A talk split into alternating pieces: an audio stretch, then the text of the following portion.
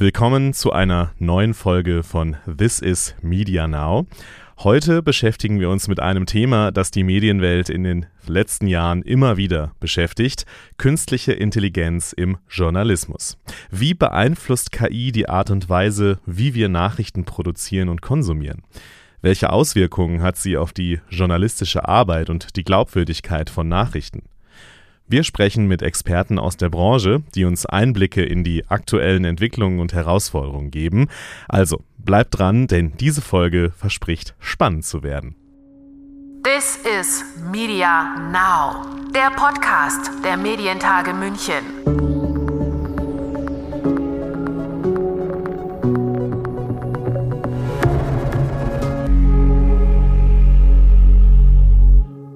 Mein Name ist Lukas Schöne und ich gebe zu, den Opener gerade, den habe ich gar nicht selbst geschrieben. Vielleicht habt ihr es euch auch schon gedacht, als ihr das Thema der heutigen Folge gesehen habt. Und ich hoffe ja auch, dass ihr es erkannt habt, weil ihr regelmäßig unseren Podcast hört und wisst, wie meine Opener normalerweise so klingen. Geschrieben hat ihn dieses Mal ChatGPT. Der KI-Chatbot ist ja in aller Munde gerade und nicht wenige glauben, dass er Anwendungen mit künstlicher Intelligenz auf ein neues Level gehoben hat und großen Einfluss haben könnte auf die Medienbranche und die Art, wie wir Inhalte erstellen, verbreiten und rezipieren. Aber welchen Einfluss kann ChatGPT haben? Darüber habe ich mit Johannes Klingebiel gesprochen. Johannes ist Programmmanager beim Media Lab Bayern, einer Schwesterunit der Medientage, und er beschäftigt sich schon lange mit Technologie und ihrem Einfluss auf Medien und Gesellschaft, unter anderem vorher beim Innovationsteam der Süddeutschen Zeitung. Werden Chatbots wie ChatGPT also Journalisten in Zukunft ersetzen? Um die Frage, ob das Tool gefährlich ist für Journalisten, muss man den eigenen Chef fragen. So, wenn der eigene Chef der Meinung ist, er kann dich durch einen Textgenerator ersetzen, machst du, glaube ich, einen sehr, sehr, sehr, sehr schlechten Job. Platz gesagt, nein. Die sind interessant. Ähm, sie verändern sicher auch Arbeit, sie verändern sicher auch Prozesse in meiner eigenen Arbeit, aber, das ist ja das nächste, äh, sie werden mich nicht komplett übersetzen. Die beste Art, über Automatisierung nachzudenken, ist sich mal anzuschauen, was man tut und das so in einzelne Arbeitsschritte mal zu unterteilen. Und so, wenn ich sage, ich bin ein Journalist oder eine Journalistin und ich recherchiere einen Artikel vom Ende bis zu, äh, vom, Vor, vom Anfang bis zum Ende, welche Arbeitsschritte mache ich da eigentlich? Welche Werkzeuge verwende ich dafür eigentlich? Und dann merkt man sehr, sehr schnell, selbst wenn ich dann Textgenerator irgendwo dazwischen schalte, es gibt wahnsinnig viele Schritte, die dieses System nicht übernehmen kann. Ähm, wie recherchieren, Interviews führen, ähm, selbst auch das Schreiben, das Redigieren, also wie gesagt, diese Modelle, ja, die schreiben Texte, aber auch da muss man sagen, nicht unbedingt korrekte Texte. Dadurch, dass sie keinen Bezug zur Wahrheit haben, sondern nur zu ihrer eigenen Datenmenge, ähm, produzieren die gerne Unsinn. Also sobald man diese Texte nach zum Beispiel Geburtsdaten fragt, nach Zahlen fragt, nach äh, ja, Histor historischen Sachen auch fragt, da wird nur Unsinn rauskommen. So, das ist ein Wust. GPT-3 ist ein sehr, sehr, sehr, sehr ähm, selbstbewusster Bullshitter am Ende des Tages. Und dadurch, dass es aber so selbstbewusst und autoritär rüberkommt, glauben die Leute, dass das, was geschrieben ist, Wahrheit ist. Und ähm, die, das amerikanische Medium CNBC zum Beispiel hat jetzt vor zwei Wochen angefangen, im großen Stil SEO Journalismustexte zu generieren. Du musste jetzt diese Woche einen Großteil davon wieder runternehmen, weil da einfach so viele Lücken und Logikfehler und Rechenfehler drin waren. Also GPT-3 ist eine Maschine, die nicht rechnen kann zum Beispiel. Ähm, dass du so merkst, da ist, der Wert ist gar nicht mal so groß an der Stelle. Zumindest wenn ich davon ausgehe, ich baue ganze Texte. Was vielleicht ein spannenderes Szenario sein könnte, wenn man so, man dreht das in die positive Richtung nochmal rum, ist zu sagen, okay, wie könnte es mich zum Beispiel unterstützen in der Arbeit? Angenommen, ich arbeite bei der Zeit oder ich arbeite bei der SZ und es gibt ein vortrainiertes Modell mit, äh, mit den sozusagen mit dem Stil der SZ oder dem Stil der Zeit. Und ich habe in Stichpunkten schon meine Fakten, lasse das Modell rüberlaufen und zumindest einen ersten Entwurf für so zwei Absätze generieren. So, dann wird's, glaube ich, spannend. Dann wird's interessant. Dann redigiere ich das noch ein bisschen, pack das vielleicht nochmal in die richtige Jahre, check das nochmal über, aber ich spare mir damit auf einmal so ein bisschen Zeit. Also durchaus ein hilfreiches und bis zu einem bestimmten Grad auch machtvolles Tool. Aber ob es nun die komplette Disruption der Medienbranche bedeutet, daran kann man durchaus Zweifel haben.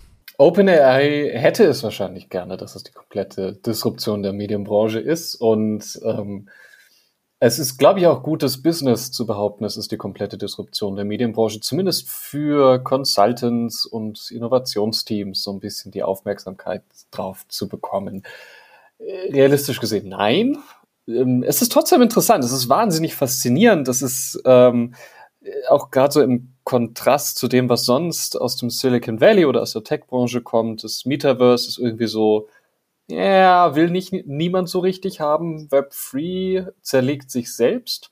Übrig bleibt KI, beziehungsweise halt Machine Learning, muss man auch dazu sagen. Es ist ja äh, eigentlich äh, Machine Learning, was so im Hintergrund so vor sich hinrödelt und dann auf einmal tatsächlich mit Fortschritten um die Ecke kommt und tatsächlich nützlichem um die Ecke kommt. So. Deswegen ist es auf jeden Fall interessant. Johannes redet also lieber von maschinellem Lernen als von künstlicher Intelligenz. Warum? Das hat er natürlich auch erklärt. Der Punkt ist halt einfach der, und deswegen rede ich sehr gerne über Machine Learning statt über KI. KI ist so krass verbunden mit Vorstellungen und Visionen. So, da ist auf der einen Seite Hollywood, die halt natürlich Geschichten erzählen, wo KI eine metaphorische Rolle spielt, oft so als Gegensatz zum menschlichen, da wo ein Konflikt dann draus äh, entsteht für einen Film. Ähm, wilde Spekulationen aus der Science Fiction und von Leuten, die gerne in Science Fiction Begriffen über die Zukunft reden, gerne auch aus dem Silicon Valley. Und dann gibt es halt die echte Forschung. So. Und diese drei Begriffe überschneiden sich wild und alles wird vermischt davon. Und wenn ich jetzt mit jemandem auf der Straße über KI rede, wird er nicht über Machine Learning nachdenken, sondern sehr wahrscheinlich eher über diese Hollywood- und Science-Fiction-Bilder. Und deswegen ist der Begriff eigentlich unheimlich unhandlich geworden. Und deswegen finde ich es eigentlich besser, ein bisschen differenzierter lieber über Machine Learning zu reden. Machine Learning ist in dem Gesamtforschungsfeld künstliche Intelligenz, also wirklich dem Forschungsfeld, eine Unterkategorie. Das bezeichnet eine ganze Reihe von Methoden, ähm, mit denen ja Algorithmen in Anführungszeichen lernen. Ähm, was sie im Grunde tun, und das ist so das, wo gerade auch die meisten Fortschritte passieren, sind Muster erkennen, statistische Muster erkennen in einem gigantischen Datensatz. Das ist die Art von Lernen, die Machine Learning macht. Und das ist auch wieder, da kommen wir halt auch wieder in dieses Problem, was Begriffe sind und wie man sie ausdifferenziert, denn wie Machine Learning Systeme lernen, ist sehr unterschiedlich zu dem, wie Tiere oder Menschen lernen. Ich muss dir nicht 10.000 Bilder einer Katze zeigen, bis du eine Katze malen kannst. Bei der KI ist das aber so. Und ob ich eine Katze zeichnen kann, das lasse ich an dieser Stelle auch mal dahingestellt. Unter anderem über das Thema führe ich später im Podcast auch noch ein Gespräch. Also wie funktioniert also das Lernen bei künstlicher Intelligenz? Es lohnt also auf jeden Fall weiter zu hören. Aber die Funktionsweise, die Johannes Klingebiel da gerade erläutert hat, die kann man auch auf ChatGPT übertragen. Genau, also was, was GPT-3 im Grunde lernt und äh, GPT-3 bekommt eine ganze gigantische Menge an, an, an Textdaten, die aus dem Internet sind, die so ein bisschen vorkuratiert sind. Und was GPT-3 lernt, ist die Verbindungen zwischen Wörtern. Also es lernt Muster aus der Sprache. Ähm, und das halt eben auch nur aus dem Datensatz, der ihm gegeben wurde, der dem System gegeben wurde. Das ist die gesamte Funktionalität. Ähm, sehr simpel gesagt, du kennst in deinem Handy ja, wenn du tippst, kommen immer wieder Wortvorschläge oben. Ne? Was könntest du als nächstes schreiben? GPT-3 macht im Grunde das Gleiche, nur weitaus mächtiger und bisschen komplexer. Ähm, Im Prinzip ist es aber das gleiche Vorgehen. Bisher haben wir ja vor allem darüber gesprochen, wie gut ChatGPT in der Produktion von Texten ist und welche Schwächen das Tool dabei auch hat. Es kann aber noch mehr, zum Beispiel Codes schreiben. Viel Code, was GPT-3 produziert, wenn es sehr einfache Sachen sind, wie sehr einfache Funktionen wie äh, durchsuch mir einen Array, also eine, eine, eine Datenreihe, das sind so sehr Standardformate. Das, das kann das Ding ohne Probleme. Sobald es komplexer wird, ist die Wahrscheinlichkeit, dass der Code läuft, eher so hm, nimmt ab. Ähm, Wo es sehr gut funktioniert, und da kommen wir halt auch wieder genau da rein, ich kann, wenn ich sehr detailliert, und das, also zumindest das, was ich auch gesehen habe an Beispielen, wenn ich sehr detailliert beschreibe, was dieser Code tun soll, inklusive wie ich bestimmte ähm, Funktionen und Variablen benenne, dann ist das tatsächlich der Output sehr, sehr gut. Punkt ist nur auch dafür, ich muss ganz genau wissen, wie soll das Programm funktionieren. Ich muss ganz genau wissen, wie auch die Programmiersprache so ihre Eigenheiten hat. Und wenn ich das dann im Fließtext runterschreibe und dem sozusagen eins zu eins vorkaue, was es programmieren soll, dann bekomme ich in der Regel tatsächlich nützlichen Code heraus. Sich jetzt aber hinzusetzen und zu sagen, jetzt äh, schreib mir doch mal bitte eine App, mit der ich einen, einen Kalender äh, nutzen kann, nee, wird nicht funktionieren. Der Output wird sehr random sein und vermutlich nicht funktionieren. Alles in allem lässt sich wohl festhalten, GPT-3 kann viel, aber auch vieles noch nicht. Wie kann es denn weitergehen? Die Frage nach der Weiterentwicklung ist eine sehr, sehr, sehr, sehr gute Frage. Ich denke, deswegen ist es auch so wichtig zu schauen, was sind so die Limits von einer Technologie, weil die relativ gut einen Aufschluss darüber geben, was so die nächsten Schritte sein könnten. Äh, ich glaube nicht, dass auch GPT-4, das ist das nächstgrößere Modell, das dieses Jahr kommen soll, diese Grundprobleme von Logik und Wahrheit ähm, wirklich lösen kann oder vielleicht, also vielleicht auch gar nicht will, weil das Problem ist, die unterliegende Methode, Methodik ändert sich nicht wirklich. Also diese statistisch, die statistische Herangehensweise ändert sich nicht. Ähm, es gibt Diskussionen im Feld der KI, dass ähm, man mehr Richtung, das nennt sich symbolische KI gehen sollte, also Modelle, die tatsächlich abstrahieren können aus ihrer Datenmenge. Problem ist nur, da fehlen, also es ist alles sehr theoretisch noch. Es gibt keine Ansätze oder Methoden, die das momentan einfach können. Ähm, da stoßen wir halt so ein bisschen an das Limit von Machine Learning. Ähm, innerhalb dieses Raums, innerhalb dieses Limits ist es trotzdem ein wahnsinnig interessantes Tool, das unheimlich viel kann, ähm, aber es wird diese Limits nicht verlassen können. Und ich glaube, das ist das, worauf wir uns einstellen müssen. Das, das ist ein Schritt vorwärts, aber nur innerhalb dieses Rahmens. Johannes selbst hat sich in den vergangenen Wochen viel mit GPT-3 beschäftigt und damit gearbeitet, viel ausprobiert. Er hat daher auch noch ein paar Tipps für die Praxis. Einfach mal probieren, das so parallel laufen zu lassen. Das ist, denke ich, ein, ein spannender Ansatz mit all den Dingen, die man so macht. Recherchieren, schreiben, einfach mal ausprobieren, einfach mal testen, was passiert ist, wo, wo merke ich Limits, wo bricht das Ding zusammen, wo klappt das tatsächlich sehr gut. Ähm, zweiter Tipp wäre von meiner Seite auch aus, geht weg von ChatGPT und beschäftigt euch mit der, mit der Schnittstelle selber. Fangt an, selber vielleicht mal so ein bisschen Tools zu bauen. Das ist überraschend leicht. Selbst ich als, ich bin kein wirklich guter Programmierer, nicht mal ansatzweise. Ich kann eine Webseite bauen und damit hört es auf. Und selbst ich krieg's hin, eine einfache Oberfläche zu bauen, mit der man diese API befeuern kann. Und ähm, damit mal so ein bisschen anzufangen und sich nochmal mehr Gedanken auch drüber zu machen, was ist denn überhaupt das Geschäftsmodell dahinter? ChatGPT ist eine Marketingkonstruktion, die ist momentan kostenlos, das Premium-Modell wird demnächst kommen. Ähm, und das muss man ja auch im Blick behalten. OpenAI, also die Firma dahinter, will ja Geld verdienen am Ende des Tages. Das ist auch der ganze Grund, warum das ja als Schnittstelle als Cloud-Service existiert und nicht als hier ist deine CD mit dem Modell, leg das in deinen Rechner ein und dann kannst du damit viele Dinge machen. Ähm, und das ist so das nächste, wenn wir auch drüber nachdenken, so, was kostet das? Was ist das eigentlich für eine Infrastruktur, die ich da aufbaue? Wie mache ich mich abhängig von großen Tech-Unternehmen da auf der Ebene auch? Ähm, je mehr direkten Kontakt ich damit habe und je mehr ich darum experimentiere, desto besseres Verständnis habe ich dafür.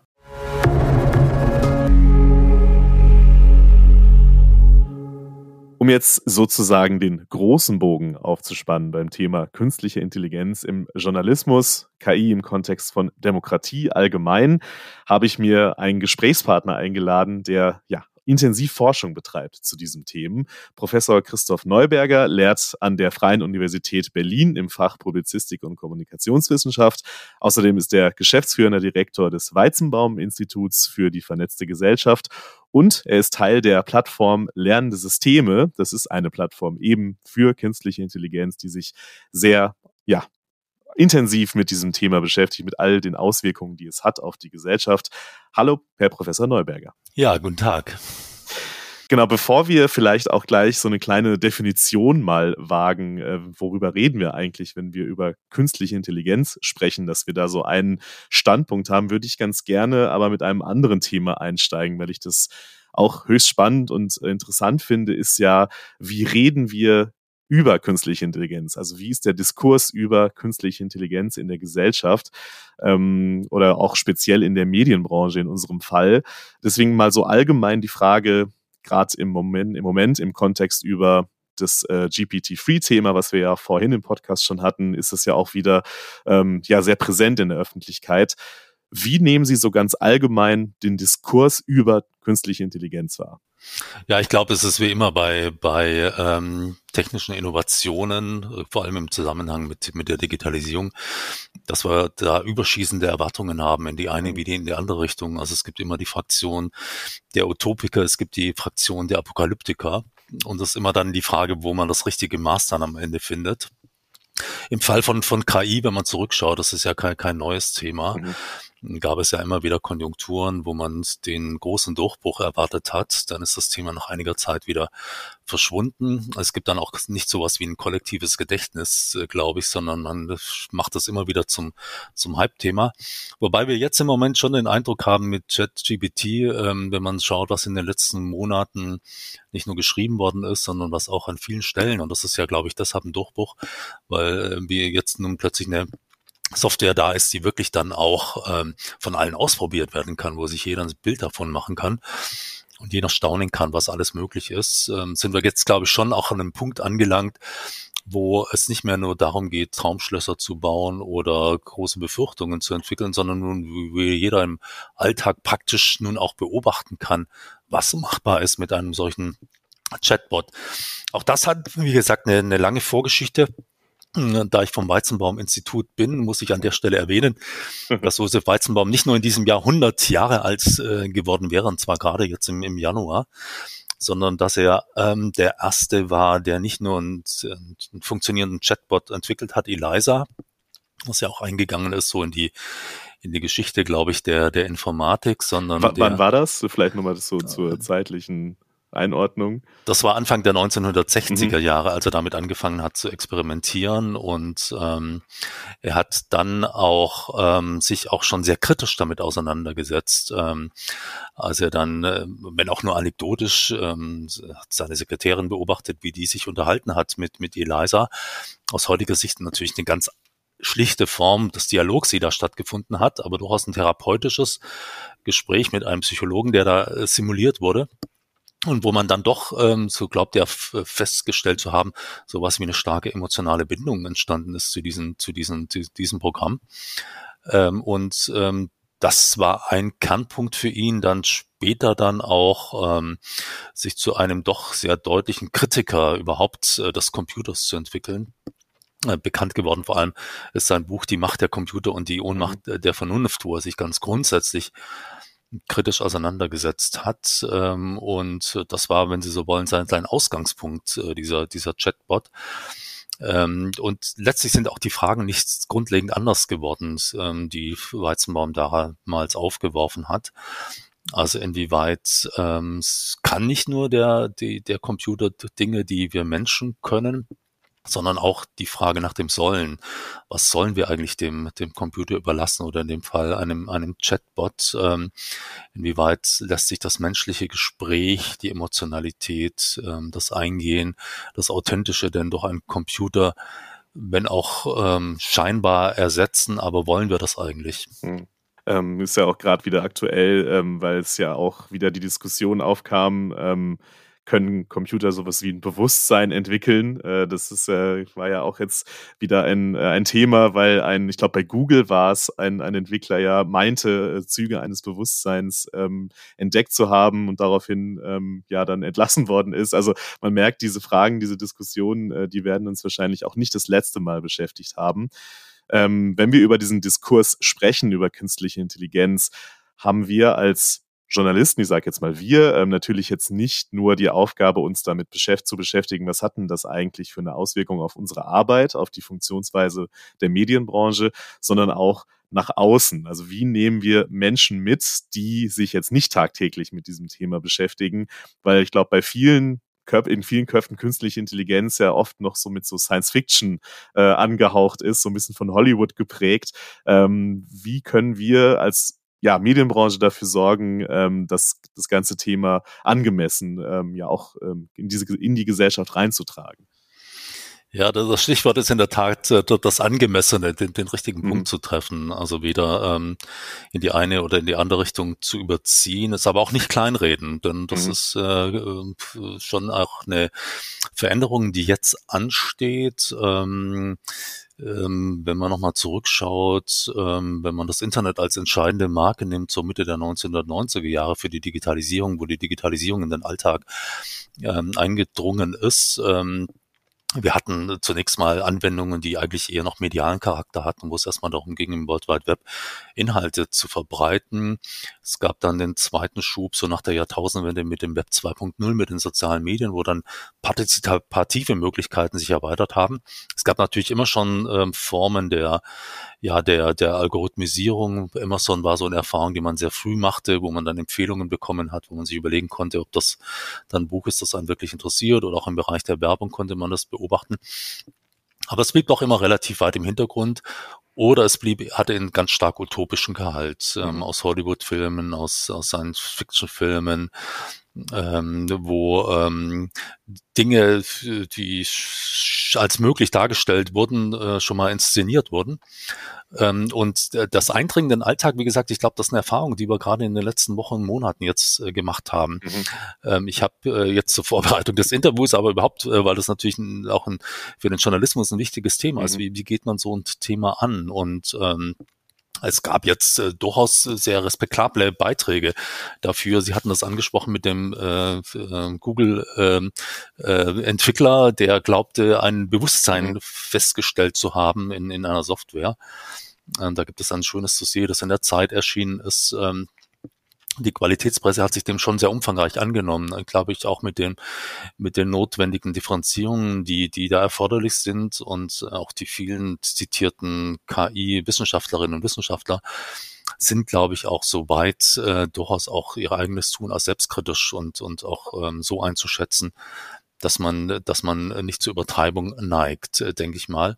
Und wie gesagt, es ist alles mittlerweile auch überprüfbar geworden. Ähm, ich könnte jetzt viel erzählen von dem, was ich aus meinem Umfeld an der Universität gehört habe, wo nicht nur Studierende, sondern auch äh, Dozierende anfangen, mal zu sehen, was alles machbar ist. Mhm. Nicht nur, ob wir in der Lage sein werden, künftig Hausarbeiten, die ähm, der äh, Chatbot geschrieben hat, zu identifizieren, sondern auch die Frage, ob wir uns auch etwa beim Gutachtenschreiben selbst entlasten könnten, so. Und wie man damit umgeht und ähm, was überhaupt eine intellektuelle Leistung ausmacht, was macht im Grunde genommen das Studium aus das wirft ja auch kritische Fragen an unser eigenes Tun auf. Ähm, muss man einfache Hausarbeiten schreiben, wo es weniger, mehr oder weniger nur darum geht, Wissen zu reproduzieren, mhm. dass man sich angelesen hat und so weiter. Also insofern äh, kann das auch, wenn man es mit einem gewissen kritischen Bewusstsein angeht, auch viele spannende Fragen aufwerfen und ähm, man glaubt zwar immer wieder, jetzt ist ein ganz entscheidender Schritt getan, wenn man zurückschaut. Solche Schwellen gab es natürlich immer wieder. Und wenn man die produktiv äh, verarbeitet und dann neue Möglichkeiten sinnvoll einordnet, glaube ich auch, dass die neuen Möglichkeiten von, von KI auch in vielen Lebensbereichen unterstützend wirken können und, und, und wertvoll sein können. Hm.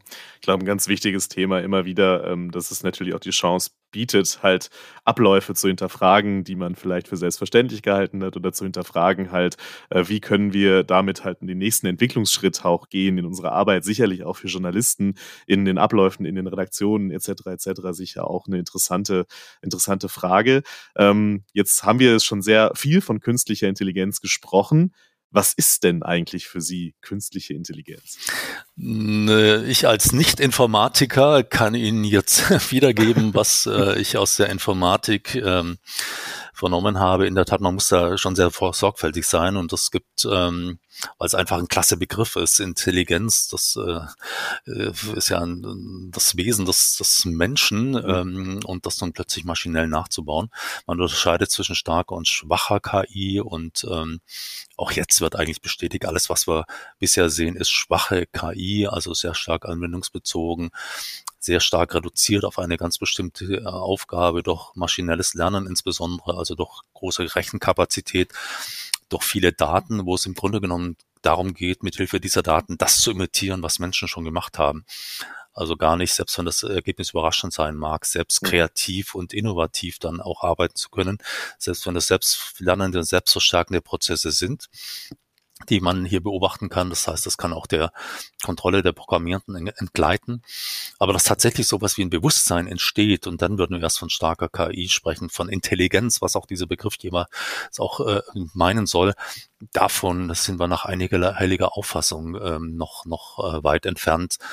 Und das ist auch etwas, wo Josef Weizenbaum gesagt hat, dass es letztlich auch uneinholbar, selbst wenn wir immer wieder den Eindruck haben, dass da Tolles geleistet wird, wenn wir uns zurückerinnern, als der das erste Mal der Schachweltmeister gegen einen äh, Computer von IBM Deep Blue verloren hat, hatte man mhm. auch den Eindruck, jetzt ist plötzlich eine, eine ganz große Leistung erbracht.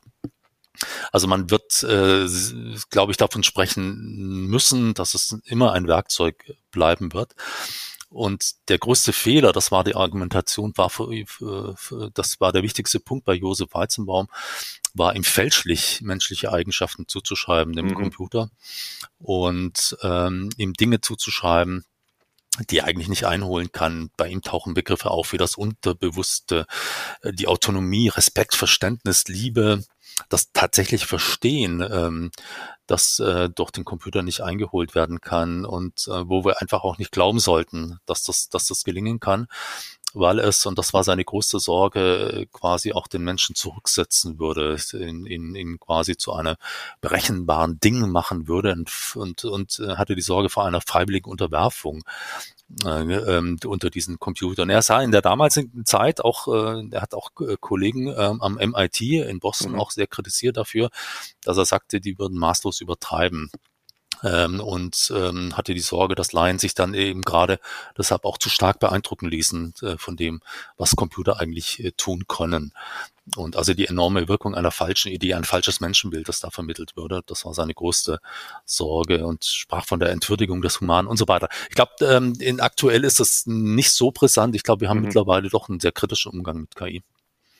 Es gibt ja auch Stimmen äh, im Diskurs, die sogar das Wort selbstlernende Systeme auch kritisieren. Also ist das die Frage, äh, wie selbstlernend die dann auch am Ende wirklich sind, weil man ja auch wirklich mit Daten füttern muss und Selbstlernen ja auch zum Beispiel heißen würde, ich kann ja auch entscheiden, mal einen Tag nicht zu lernen. Das ist ein, ein Interview, ich weiß tatsächlich gerade nicht mehr, mit wem es war, äh, habe ich ein Interview gesehen mit einem Informatiker, der, ähm, der selbst dieses Selbstlernend auch etwas kritisch äh, betrachtet hat als Begriff. Also auch da merkt man, dieses kritische kritische Hinterfragen äh, auch von Begriffen, was glaube ich auch in dem Kontext relativ wichtig ist. Was heißt eigentlich Intelligenz in dem Kontext, äh, wie Sie das gerade so schön ausgeführt haben?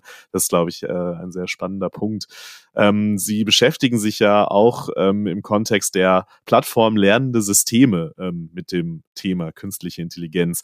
Was hat es denn damit auf sich? Was ist die Plattform lernende Systeme? Ja, wo Sie es gerade aussprechen, äh, auch da taucht das Wort lernend auf mhm. und ähm, ähm, klar kann man sich auch darüber kritisch Gedanken machen, ob man wirklich von Lernen sprechen darf. Mhm.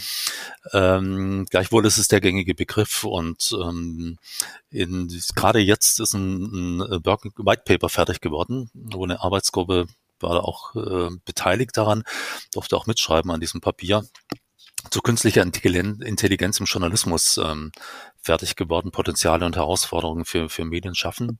Der, das war eine interdisziplinäre Arbeitsgruppe, die sich auch äh, sehr intensiv auch mit der Praxis beschäftigt mhm. hat, auch in einem Workshop ähm, Journalistinnen und Journalisten eingeladen hat, die dann auch aus, über ihre Erfahrungen in den Redaktionen berichtet haben.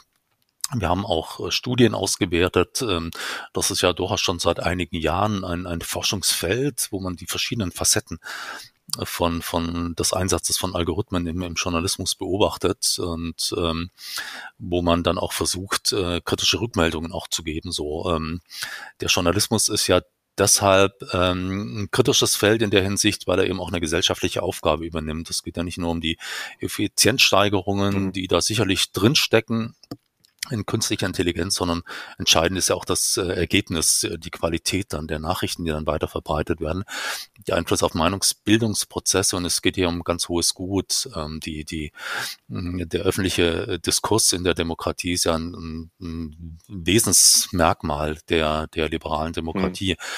Mhm. Äh, deshalb glaube ich, ist es wichtig, da einen scharfen, kritischen Blick drauf zu werfen. Absolut. Ähm, da gibt's ja ganz viele Themen, ähm, Sie haben es angesprochen, die damit, äh, die damit auch einhergehen, äh, wenn wir mal darauf schauen, wo die Einsatzmöglichkeiten von, von ähm, KI auch stecken im, ähm, im Bereich vom Journalismus. ist das so ein Thema, da äh, mein ich immer so zu äh, rauszufiltern, dass ähm, nehmen wir zum Beispiel mal das Thema, wie ist das eigentlich mit, mit Biases? Also auf der einen Seite kann KI ja dafür sorgen, dass äh, Biases, die ja wir als Menschen, wenn wir in Redaktionen arbeiten, mit unseren Hintergründen, mit unseren Lebenserfahrungen ja auch nun mal einfach haben, zu erkennen. Da gibt's ja auch Systeme, die das können und äh, ja abzumildern. Auf der anderen Seite bietet es aber auch die Gefahr, dass äh, je nachdem, wer hinter einem Technologie steckt, ähm, und wer die, und die Daten einspeist und mit welchen Daten es gefüttert wird, auch da ein Bias äh, besteht. Ist es generell so, dass viele Chancen, die die KI bietet, auch ähm, ja, gleichzeitig Gefahren birgt. Kann man das so pauschal sagen? Ja, die Feststellung kann man immer wieder treffen. Es bieten sich immer Chancen und Risiken. Es hängt immer davon ab, äh, wie man wie man dann auch digitale Möglichkeiten gestaltet und wie man damit auch kritisch umgeht. Und, und Sie hatten jetzt schon einige der Probleme angesprochen. Ähm, also man kann äh, einen Bias schaffen. Ähm, man kann auch äh, Verzerrungen, Wirklichkeitsverzerrungen schaffen. Ähm, dafür gibt es ja äh, genügend Beispiele, äh, wenn Sie an das Thema, viel diskutierte Thema Fake News äh, mhm. denken, ähm, die einfach aufgrund der Algorithmen ähm, auf den Plattformen einfach äh, sehr viel erfolgreicher sind als jetzt ähm, positive oder richtige Nachrichten. Und ähm, weil Fake News eben oft so einen sensationalistischen Gehalt haben, Negativität haben und dazu auch noch nicht stimmen und, und aber Vorteile haben, weil sie einfach eher den, den, den äh, Algorithmen eben entsprechen. Und äh, dazu kann es natürlich dann zu starken Verzerrungen kommen. Das ist äh, ein Risiko, was immer bedeutet, dass man auch ähm, das, was da ähm, der künstlichen Intelligenz überlassen wird, dann auch äh, kritisch beobachten muss, also das Ergebnis.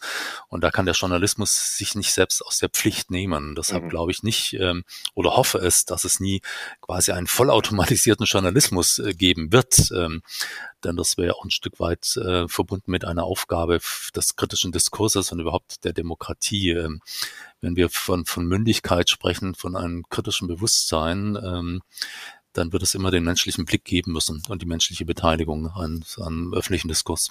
Hm. Ein anderes Thema, was ja auch sicherlich damit äh, reinspielt, ist ja das ähm, der Distribution von Inhalten. Also mit künstlicher Intelligenz kann man natürlich ähm, ja Personalisierung ähm, feiner machen. Man kann die eine bessere Auswahl für den Nutzer oder die Nutzerin ähm, generieren. Auf der anderen Seite natürlich die Gefahr, dass da auch Filterblasen, Echokammern entstehen, dass man sich nur noch mit den Themen beschäftigt, die man halt äh, aufgrund seiner vorherigen Interessen vorgesetzt bekommt. Also ich glaube, da sind ja ganz viele, ganz viele Themen, die dieses Vor- und Nachteil-Thema zeigen. Ja, ja, Also wenn man es ein bisschen systematisieren will, mhm. kann man im Grunde genommen entlang der ganzen Phasen des redaktionellen Prozesses äh, mhm. äh, beobachten, wo nun ähm, Daten, Algorithmen eingesetzt werden. Und da sehen wir eigentlich, wie vielfältig die Einsatzmöglichkeiten mhm. bereits sind. Das fängt an bei der Recherche, dass man ähm, über Plattformen beispielsweise, dass, dass äh, Themen Konjunkturen beobachten kann und, und sehen kann, wo überraschende Dinge sich andeuten und mit Sensoren quasi und man Hinweise bekommt in den Redaktionen oder man kann Archivier, äh, Archive verschlagworten äh, automatisiert und zwar hin auch bis zu bis zu Tonspuren und mhm. sicherlich auch bald was was Bewegtbilder angeht, dass man das alles verschlagworten kann, dann viel leichteren Zugriff dann auch äh, bekommt. Ähm, äh, wie gesagt, man kann, man kann auch äh, Verdächtiges im Netz beobachten, wo man sagt, da schauen wir mal hin, da tut sich was Ungewöhnliches, ein besonders hohes Nachrichtenaufkommen, Kommentaraufkommen oder über eine Sentimentanalyse, da tut sich besonders viel Negatives gerade, wo man hinschauen kann. Also es ist im Bereich der Recherche ein gutes Tool ähm, der Datenjournalismus überhaupt als eigenes Feld ist mhm. natürlich unheimlich wichtig geworden, weil man nun auch über große Datensätze oft heterogener Herkunft, wo man auch klären muss, wo kommen die Daten eigentlich her, wie sind sie entstanden, welche Aussagekraft haben sie. Aber einige der, der großen Rechercheprojekte, zum Beispiel das äh, internationale Netzwerk investigatives Journalismus, ICIG, ähm, wo etwa die Süddeutsche Zeitung beteiligt ist äh, mit den großen äh, Projekten Panama Papers, mhm. OpenLux und so weiter, wäre gar nicht denkbar gewesen, ohne dass man, dass man auch in der Lage gewesen wäre, diese Massen an, an Dokumente dann auch zu, zu äh, untersuchen oder im Bereich des investigativen Journalismus, wo man einfach dann auch Daten zusammenträgt und, und, und dann auswertet. Es hilft auch, ähm, die Ausgewogenheit der eigenen Berichterstattung, auch die Vielfalt der eigenen Berichterstattung zu fördern, auch gerade im Bereich des öffentlich-rechtlichen Rundfunks äh, wird damit experimentiert und, und ähm, ist das ja auch eine wichtige Anforderung an öffentlich-rechtlichen Rundfunk. Oder auch wenn es darum geht, jetzt geht es um den, die Phase der Verifizierung, auch bei der Überprüfung. Auch dafür gibt es äh, Software, ähm, wobei natürlich der Vergleich zwischen dem, was im Netz irgendwo geschrieben steht und der Realität natürlich nie gezogen werden kann. Das, das äh, kriegt der Rechner nicht hin, aber man kann mhm. zumindest Verdächtiges aufspüren, aus welcher Quelle jetzt Nachrichten stammen. Ähm, der Abgleich mit Nachrichten, die etwa auf Fact-Checking-Websites abgelegt sind, wo man sehen kann, wo verbreiten sich diese Falschnachrichten, die dort schon entlarvt worden sind. Die Analyse von Deepfakes beispielsweise, also wenn es um Bewegtbild geht, äh, aufzudecken, dass da manipuliert worden ist.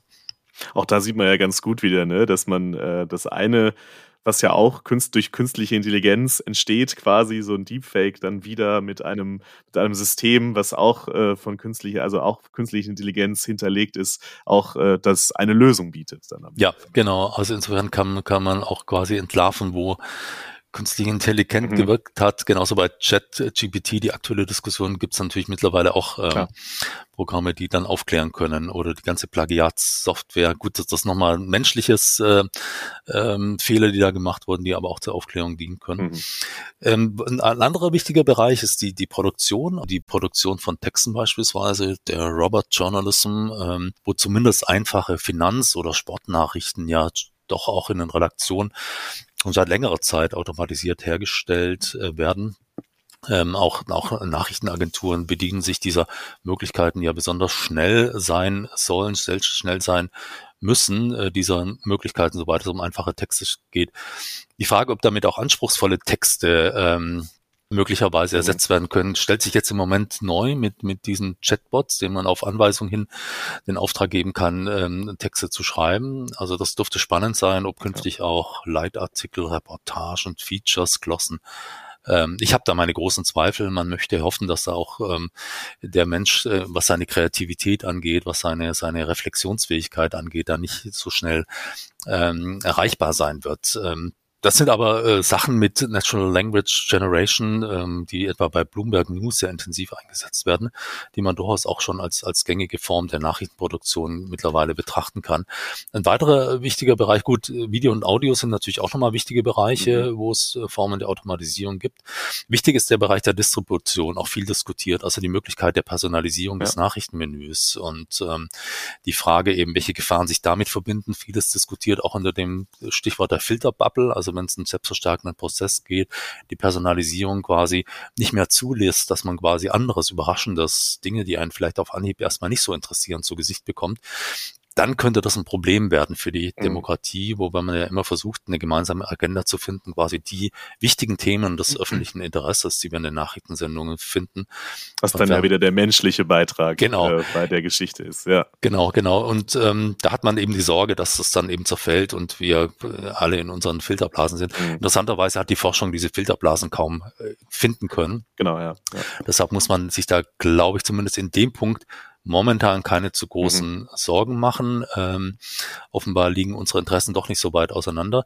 Aber es ist durchaus auch ein wichtiges Anliegen, finde ich, ähm, vielfaltserweiternde Algorithmen zu schaffen und uns auch Dinge vorzulegen, auf die wir nicht ohne weiteres äh, gekommen wären. Und gerade das Internet bietet ja im Grunde genommen alle denkbaren Themen oder Meinungen und davon mehr zu Gesicht zu bekommen, da, das wäre ein sehr spannendes Einsatzfeld für Algorithmen.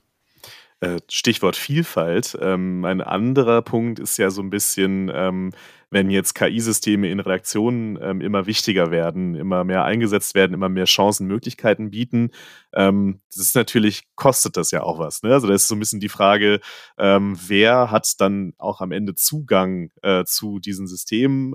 Wer kann sich leisten, selber so Systeme zu entwickeln? Wer muss sie sich einkaufen? Und dann ist die Frage, wer steckt hinter den Systemen, was für Interessen? Wie blicken Sie auf dieses Themenfeld? Wie, ähm, wie problematisch kann das sein? Ja, absolut. Also äh, auch da wird es, ähm, werden die großen Medienhäuser natürlich Vorteile haben, hm. die also äh, selbst ähm, Entwicklungskosten übernehmen können, während kleinere eher in Abhängigkeit geraten von äh, äh, großen und Big Tech Unternehmen und ähm, Dinge nicht selbst entwickeln können, auch möglicherweise gar nicht durchschauen, mit welchen mit welcher Software sie da arbeiten, also ein Stück weit ihre technologische Souveränität damit auch aus, aufgeben, was im Journalismus besonders bedenklich ist, weil die, die redaktionelle Autonomie natürlich ein ganz hohes Gut ist. Wenn ich selber gar nicht mehr weiß, was die Algorithmen anstellen und was, was dann das Ergebnis ist, ähm, kann und selbst quasi keine Transparenz mehr habe über das, was ich dann dem Publikum vorsetze, ähm, verliert der Journalismus ein Stück weit die Kontrolle über seine Inhalte und die Qualitätssicherung ist ja die zentrale Aufgabe des Journalismus. Also verbinden sich damit durchaus einige Gefahren und die Frage, wer durchschaut denn noch das, was da der Algorithmus treibt, ist, glaube ich, ganz wichtig und ist äh, die künftige, äh, dürfte künftig eine ganz wichtige Aufgabe im, im Journalismus sein. Mhm. Wir hatten vorhin schon darüber gesprochen, dass auch Trainingsdaten sehr, sehr wichtig sind. Ähm, also die Frage, auf Basis welcher Daten lernt denn ja.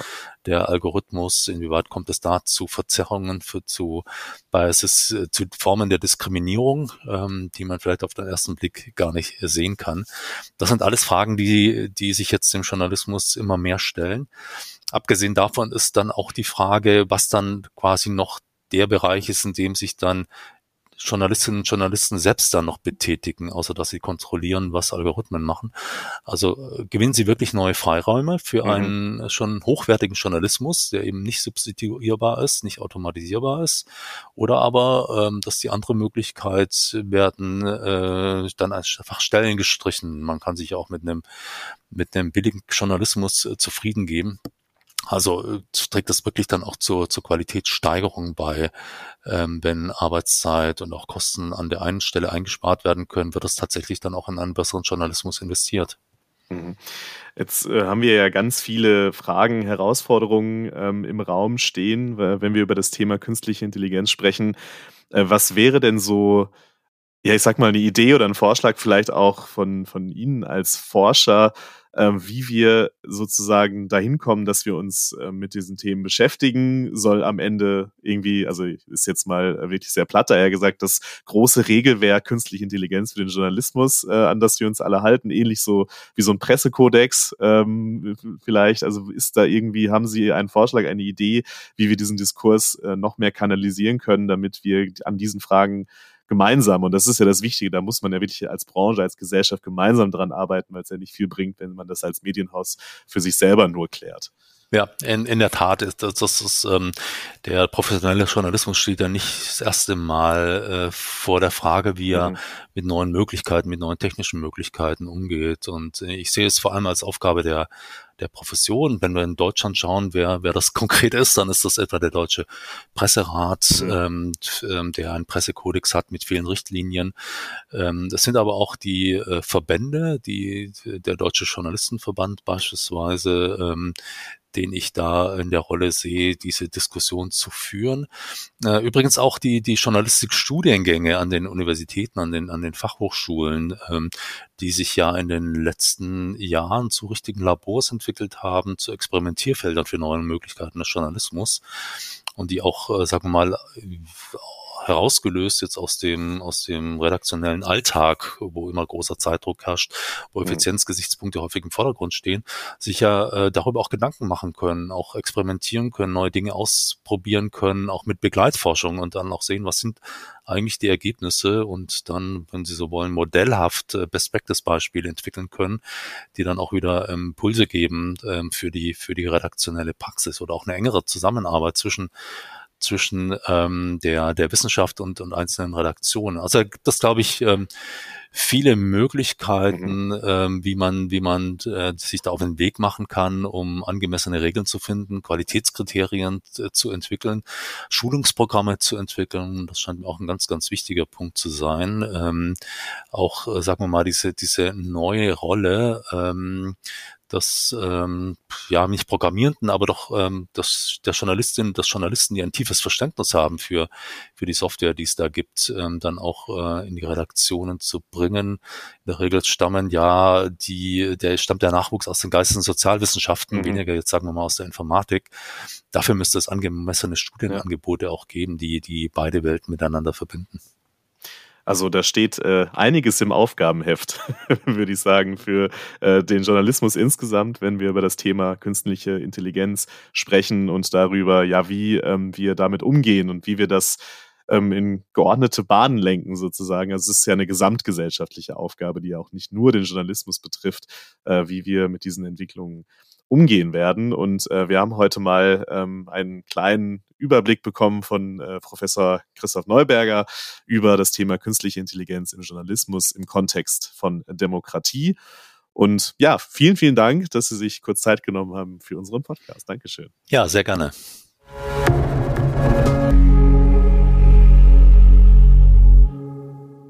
Christoph Neuberger hat in unserem Interview ein White Paper von der Plattform Lernende Systeme angesprochen, das ganz aktuell erschienen ist unter seiner Mitwirkung zum Thema KI im Journalismus. Den Link dazu gibt es, das hat sich auch 2023 nicht geändert, in den Show Notes. Außerdem empfehle ich zu den Möglichkeiten, die KI in der Praxis bietet, Folge 89 von This is Media Now. Da habe ich im Rahmen der Medientage vergangenes Jahr mit Tatjana Anisimov von RTL gesprochen, die dort ein Projekt mit synthetischen Stimmen im Nachrichtenjournalismus betreut.